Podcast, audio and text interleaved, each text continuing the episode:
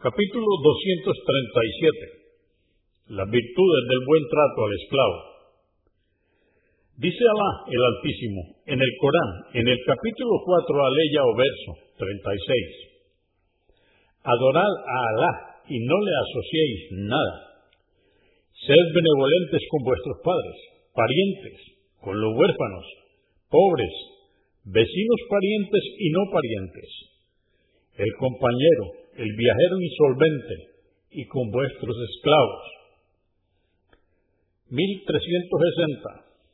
Al-Marur ibn Suaid dijo, he visto a Abu Dar, que Alá esté complacido con él, con una vestimenta y a su esclavo vistiendo otra igual. Al preguntarle sobre el hecho, me contó que un día insultó a alguien en tiempos del mensajero de Alá, la paz de Dios con él, diciéndole que era hijo de una esclava, a fin de menospreciarlo. Al oír esto, el profeta, la paz de Dios con él, le dijo, por cierto que todavía hay en ti restos de la ignorancia preislámica. Vuestros esclavos son vuestros hermanos. Alá los ha puesto bajo vuestra autoridad. Quien tenga a un hermano bajo su autoridad, que lo alimente de lo mismo que come y que lo vista de lo mismo que viste. Que no le encargue trabajos que no pueda realizar y si así lo hiciese, que le ayude. Convenido por Al-Bukhari, volumen 1, número 80, y Muslim, 1661.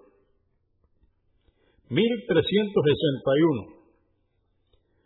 Narró Abu Huraira, que Alá esté complacido con él, que el mensajero de Alá, la paz de Dios sea con él, dijo, si alguno de vuestros esclavos os trae comida y no os sentáis a comer con vosotros, por lo menos ofrecerle un plato o dos de comida, ya que él la ha preparado. Al-Bukhari, volumen 9, número 502, Muslim 1663, At-Tirmidhi 1854, Abu Daud 3846.